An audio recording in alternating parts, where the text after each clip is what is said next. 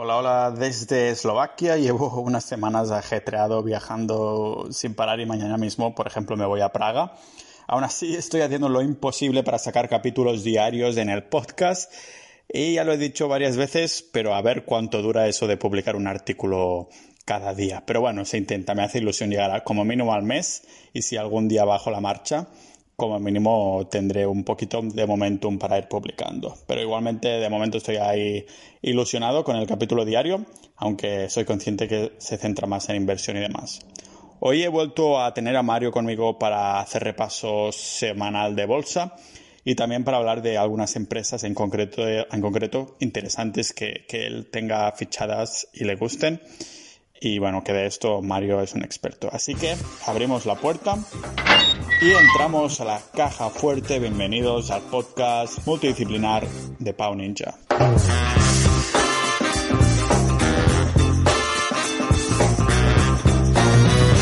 ¿Cómo ves la semana, Mario? ¿Esta cómo ha ido? Pues esta semana ha sido un poco curiosa. La semana pasada tuvo bastante vaivén. De hecho, hubo un par de días que fueron un poco, un poco peligrosillos, entre comillas. Bueno, no peligrosos, pero que sí, sí que asustó a mucha gente.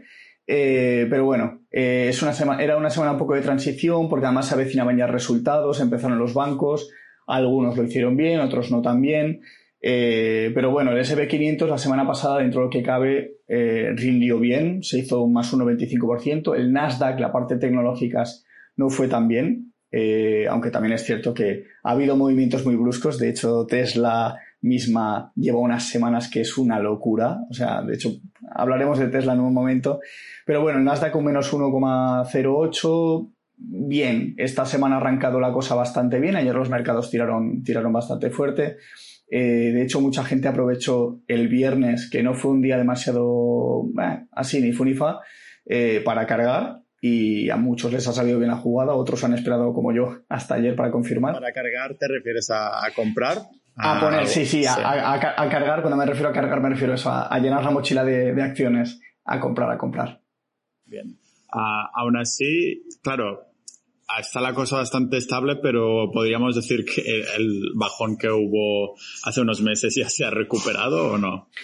Pues a ver, el SP500 prácticamente, no he contado el porcentaje que le queda, pero el máximo estaba en 3.390, si no me equivoco, estaba en 3.200 y pico ayer, eh, está muy cerquita. Eh, el que va muy, muy arriba es el Nasdaq, el Nasdaq está a unos niveles que mucha gente, ya lo comentamos la semana pasada, que había llegado a un nivel que estaba de la media móvil de 200 días muy alejado la semana, que, la semana pasada le vino bien para, para mantener ahí a, raya ese, esa media móvil, pero, pero bueno, es, es, un periodo un poco raro porque el coronavirus sigue ahí, o sea, la, la situación de pandemia sigue ahí, eh, Estados Unidos está en sus prácticamente peores números y, y, los mercados siguen a la suya. Entonces, ¿qué puede pasar? A ver, no somos adivinos.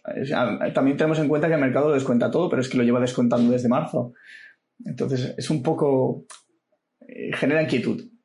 Claro, la semana pasada también comentabas que las empresas empezaban a presentar resultados. ¿Cómo ha quedado este tema? Pues la semana pasada, como te dije, los bancos eh, ha ido así así, pero esta semana ya empiezan, empiezan las empresas, algunas tecnológicas, sobre todo aerolíneas. Yo no estoy metido en el sector de aerolíneas, pero United Airlines presenta, American Airlines, eh, Southwest, hay unas cuantas esta semana. Luego también hay grandes tecnológicas como Intel, que también presenta. Eh, y luego la, famosa Tesla, que la tenemos el miércoles, presenta el cierre.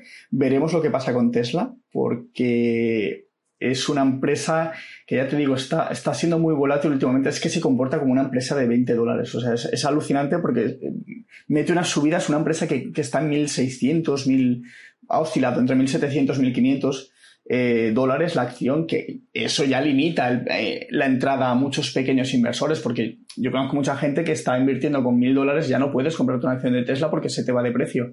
Eh, habrá que ver qué pasa con los resultados, porque, ojo, si Tesla presenta buenos resultados y el mercado lo asimila bien. Porque una cosa, te quiero comentar una cosa, y es que que una empresa presente buenos resultados no implica que vaya a subir en bolsa. Porque al final, el inversor mm, lo que presentas, al final enseñas el balance de cuentas, tal.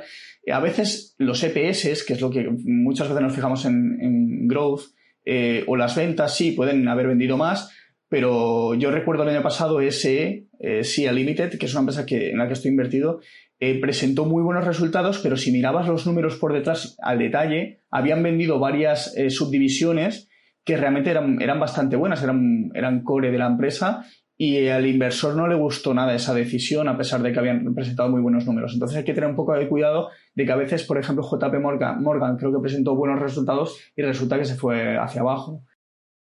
Vaya, que no siempre, sí, no siempre está relacionado, ¿no? Porque muchas veces el precio de una acción también incluye esas, digamos, entre comillas, predicciones, ¿no? De los inversores, que si piensan que va a tener buenos resultados es que el precio acostumbra ya a tener esto transmitido en el precio, ¿no? Claro, totalmente. Sí, sí, es así. Y vale, Tesla, ya hemos visto que está, como comentabas, que no se sabe exactamente que hay un hype muy grande. Si miras en, en YouTube hay un montones, ¿no? De, estos llamados inversores youtubers que, que hablan de Tesla más no poder porque es un tema que, que interesa a mucha gente y es un poco a lo Bitcoin, ¿no? Que si mucha gente se pone ahí a invertir sin entenderlo, ¿no? Porque es un hype de ese momento y, y después todo el mundo se mete ahí.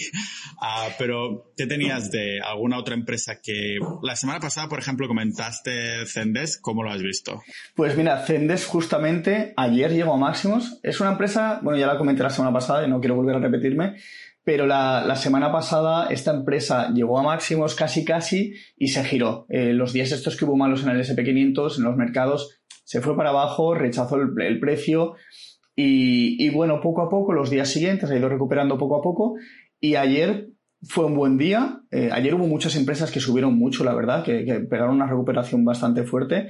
Zendesk fue una de ellas que llegó a máximos, los rompió, no con excesivo volumen, eh, que es una cosa que me parece un poco una pega, porque estuvo sobre la media, pero tampoco fue una cosa que digas, eh, me da una señal clara de entrada. Entonces, ¿qué puede pasar? Eh, he estado indagando un poco más y sé que presenta resultados el 30 de julio. Entonces, eh, los días de presentación de resultados, earnings, suelen ser días que a veces se convierten en catalizadores y las empresas, o sea, los precios se mantienen en ese rango y el día que presentan resultados si además los resultados te dan la información de que va, va, bien la empresa y lo ha hecho bien, el precio se dispara. Entonces, ¿qué puede pasar con esta empresa? Que ahora están máximos, que se mantenga esta semana y pico que quedan nueve días y que el día 30 pues explote o no, o a lo mejor se gire y no, no asimile el precio y se mantenga otra vez en un rango así eh, lateral o bajando. Entonces hay que, hay que tenerla muy en cuidado, muy, muy atenta, con atención eh, y ver a ver si, si realmente confirma que, que, se va hacia arriba. Seguro que la, la, comentaremos, la comentaremos pasado el 30 de julio cuando vuelvas a venir. ¿Hay alguna otra que, que, por ejemplo, no comentaste la semana pasada, pero que hayas mirado o que quieras comentar? Sí, vamos a comentar, hay una empresa, es eh, la empresa de, mi, de mis amores, por así decirlo, aunque hay que decir que nunca te enamores de una empresa. Yo tengo que decir que tengo, sí, sí, total, ¿eh? Tengo debilidad por Enphase, Enphase Energy. Es una empresa que la descubrí el año pasado eh, con un screener así un poco eh, random, no sé, me apareció. Eh, es un sector que me encanta, sector solar.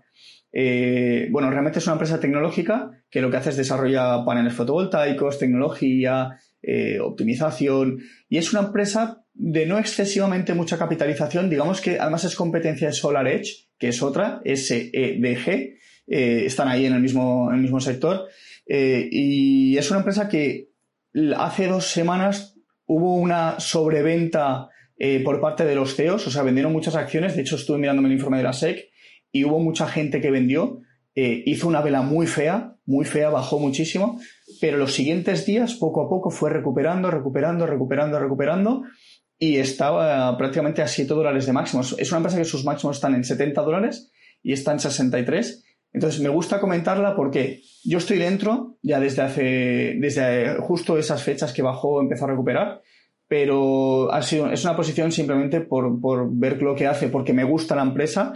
Sus números son muy buenos, o sea, a nivel growth, eh, miras los, eh, los EPS, miras las ventas y siempre tiene aceleración, sigue acelerando a pesar de que lleva ya año y medio haciéndolo muy bien. Y, y nada, ¿qué pasa?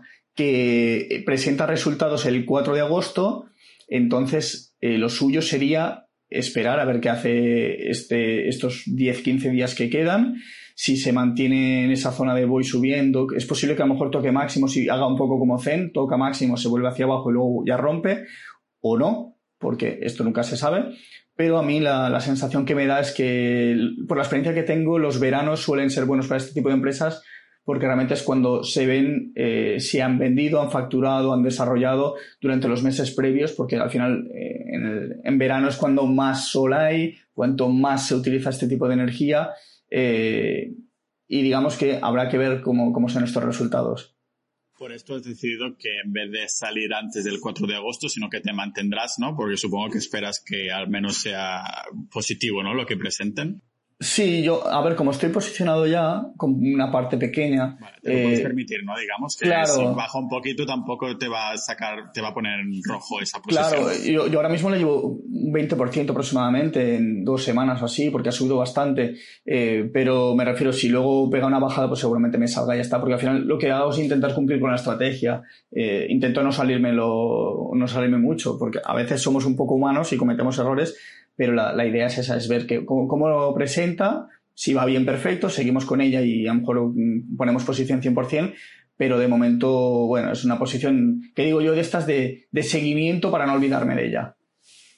Sí, siempre comentamos las semanas que vienes alguna empresa que haya comentado algún miembro del grupo de capitalistas Ninja, la comunidad de inversores. lo que podemos hacer es comentar la de Twist Bioscience, ¿no? Que es una que habías mirado tú y habías comentado con Javier Duque. ¿Cómo la ves esta? Bueno, la comentó Javier Duque. Me parece que ya habíamos hablado hace tiempo, porque Javier está siempre muy activo. Es un, es un chico que está siempre ahí a pie de cañón aportando eh, y me mm, estuve mirando un poco el chat y, la comentó y le he echado un vistazo y, con toda la razón del mundo la apuntó. Es una empresa, eh, es complejo, es un sector que yo no acabo de entender del todo, pero siempre intento aprender. Eh, digamos que desarrollan una especie de plataforma de síntesis de ADN enfocado sobre todo la industrialización en el sector de la ingeniería biológica. Es un poco complejo, ¿vale? Porque la gente que no está muy metida en estos temas digamos que hacen secuenciación genómica con el tema de ADN. Yo no estoy muy metido, pero, pero hasta donde llego a entender, están, es, un, es una especie de laboratorio que desarrolla tecnología eh, y lo que están haciendo también es, investigación sobre el tema del COVID. Eh, así como están haciéndolo Moderna, eh, un montón de empresas que, que están metidas en el, en el ajo del coronavirus. Es su nicho ahora mismo, o sea, es, se trata de desarrollar algún tipo de solución para que minimizar esta pandemia. Y la verdad es que eh, llevan 12 semanas desde que hizo, dio punto de entrada, eh, que se ha hecho un 56%, y esta empresa va un poco a explosiones, porque explota, luego consolida, consolida es que básicamente se queda en un rango de precios, a lo mejor sube, está oscilando un 15-20%, arriba abajo, arriba abajo, arriba abajo, una semana, otra semana, otra semana, y de golpe, pum, vuelve a explotar, y es lo que ha ido haciendo. Eh, yo estuve posicionado en la primera rotura, luego vendí, y, ahora la comentó, la he estado mirando y la verdad es que está en una fase muy, muy interesante. Volvemos a hablar de earnings porque presentan el día 30 de julio. Entonces es otra empresa que hay que estar con un ojito ahí encima porque además es un sector que está bastante momentum, que tiene bastante fuerza, que esta industria eh, biotecnológica está, está tirando con fuerza. Entonces, ojo, eh, podría ser una buena inversión, a pesar de que está en una zona de máximo, si le, quizá le faltaría eh, alguna corrección, yo creo que, bueno, personalmente, subjetivamente, creo que no corregirá, o sea que pegará otra tirada y quizá más adelante ya sí que, sí que haga esa corrección, que suelen hacer todas las empresas a medio plazo. Sí, en 12 semanas subió como 57%. ¿Tú lo pillaste todo o solo una parte? No, yo pillé, yo pillé una pequeña parte. Pillé, no recuerdo, un 20 algo por ciento, así fue. Eh, lo hizo muy bien, la verdad. Luego eh, la llevaba en la cartera pequeña, entonces la pequeña soy así muy, muy arriesgado. Cuando vi que se giró un poco y que consolidaba, me salí y, y la dejé correr. Pero sí, es un, es un muy buen apunte. O sea, me parece una empresa muy interesante. A pesar de que no sea un sector en el que me sienta 100% eh, seguro porque desconozco. Tema médicos, tema médico y cosas biológicas y tal, parece que hay tantos detalles y cosas que tampoco puedes saber exactamente de qué va, ¿no?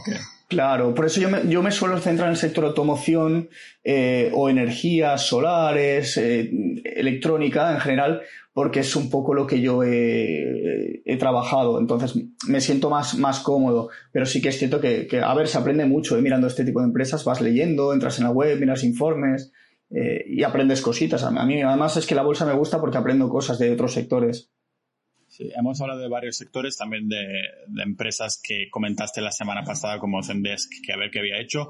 ¿Hay alguna así nueva para ir dejándolo cerrado, para tampoco atiborrarnos de, de un montón de empresas, ¿no? sino de hablar bien de unas cuantas? ¿Hay alguna más que podamos comentar para esta semana? Sí, mira, he mirado una IPO. Eh, IPO es la típica OPV, eh, que al final es una empresa recién salida a bolsa, que acaba de salir. Eh, he visto una eh, que me gusta particularmente porque considero que va a tener bastante o que está teniendo bastante auge el sector. Se llama GoHealth, el, ticker es GOCO, G-O-C-O, y es una empresa que a pesar de que acaba de salir a bolsa, normalmente las empresas que salen a bolsa suelen tener poquita capitalización. Esta empresa es bastante más grande, o sea, hablamos de una empresa de 6 billón, billón eh, americanos, son 6 mil millones de dólares, de capitalización bursátil. Y, además tiene un precio que está en una zona que puede ser muy interesante también a, institucionales porque está en torno a los 20 dólares, llegó a 18, em, salió en 26 a bolsa. Y esta empresa básicamente lo que se dedica es a, eh, ayudar a los clientes eh, a encontrar un plan de seguro médico hecho a su medida. Y esto lo hacen a través de una serie de algoritmos con machine learning y, bueno, estas cosas tecnológicas, eh, inteligencia artificial que lo que hacen es, eh, en función de ciertos parámetros que aportan estos clientes, le buscan los tipos de planes que se ajusten mejor a sus necesidades. Al final esto es como una tarifa de móvil. Tú me dices, yo voy a coger eh, la tarifa de compañía X que me da 400 gigas de internet a ultra velocidad y luego resulta que solo vas a usar el móvil para eh, mirar el WhatsApp y no vas a usar los datos. Entonces es como, eh, quizá estás contratando un plan que no es realmente el que se ajusta a tus necesidades. A lo mejor con un plan de 10 gigas más, que chutas. Entonces aquí hacen lo mismo. Intentan que la gente tenga un plan ajustado a, pues eso, a las necesidades, a su estilo de vida, a lo que hacen. Y la verdad es que me parece muy interesante porque es una manera de, también de que, de que el cliente tenga un mejor servicio a su medida y a través de esta plataforma, este, este servicio, pues consiguen eh, también a nivel de, ahorro de, optimizar mejor sus recursos para tener un plan que se ajuste a ellos. Es, es, un, es una empresa que, por ejemplo, en Estados Unidos es muy necesaria porque la gente, bueno, ahí la sanidad es privada, entonces te, tienes que pagar esto, este servicio. Eh, tener ayuda por parte de una plataforma que te permita eh, determinar cuál es el mejor escenario posible para ti y un plan que se ajuste a tus necesidades y seguramente económicas, lo, tengo que mirar en profundidad, pero seguramente también tienen planes un poco más enfocados a eso, eh, pues sería una, sería una buena inversión. A nivel de inversión, lleva cuatro velas, como quien dice, diarias. O sea, ha salido hace, me parece el 17 salió, entonces digamos que es muy arriesgado meterse ahora, podrías probarlo como un swing eh, a corto plazo. Un swing básicamente es una operación de compra-venta eh, de unos días, incluso alguna semana, porque hasta máximos pues tiene prácticamente un 30% de rentabilidad aproximadamente. Eh, pero bueno, ¿qué puede hacer? Ahora está subiendo, parece que va subiendo. También podrías esperar, podrías utilizarlo como una inversión a medio largo plazo porque el modelo de negocio sea interesante. Yo siempre aconsejo dejarlas correr un poco, ver qué hacen estas empresas. Yo soy arriesgado y a veces me meto, pero, pero la verdad es que como modelo de negocio me gusta, yo la he puesto ya en mi, en mi lista de radar y la dejo ahí a ver si, a ver si hace algo interesante. Claro, ya dice mucho también que tenga 6 billones de market cap, ¿no? Y, pero sería una especie, si lo he entendido bien, como una especie de rastreator, pero de, de la salud, ¿no? Justo. O sea, el, el ejemplo más claro que podías dar. Vale, muy bien. Ah, de acuerdo. Y cuando buscas estas empresas y todo lo demás, que miras algunos indicadores o simplemente vas ahí a que te gustan las temáticas, miras un poco el recorrido o un poco así a, rangos generales, entiendo que pues miras un montón de cosas, ¿no? Pero algunos indicadores que nos puedas dar. Sí, a ver, yo soy una persona que intento, cuando hablamos de análisis técnico, que es la parte del análisis de los gráficos, yo intento no llenarme de ruido la pantalla, porque hay mucha gente que se pone muchos indicadores, empieza a poner nubes de Ichimoku, RSI, MACD, son todo indicadores variados, cada uno, que tienen su utilidad, sí, no te voy a decir que no, pero yo intento eh, siempre llevar la, la política de menos es más. Entonces, yo principalmente con el precio y el volumen me apaño, pero sí que es cierto que a veces utilizo las medias móviles, eh, tres, como mucho, no pongo más porque si no ya empiezas a llenar de líneas el gráfico. Y, me, suelen gustar tenerlas porque digamos que a veces ejercen de soporte y de resistencia. Eh, el, mejor ejemplo, vámonos a China, vamos un ratito a China, NIO y NIU. NIO es la empresa que también se comentó, eh, la comentó, creo que C. Martínez y Javier Duque en la comunidad, de sector automoción, es la Tesla China, que creo que ya hablamos de ella. Y NIU es una empresa con U eh, que hace scooters eléctricos. Es una empresa que a mí me encanta, me chifla, estoy dentro. Eh, pero ¿qué ha pasado con ellas? Estas empresas explotaron, llegaron a máximos, rompieron con muchísima fuerza y luego corrigieron eh, la semana pasada y durante, es bueno, esta semana bien, pero la semana pasada corrigieron.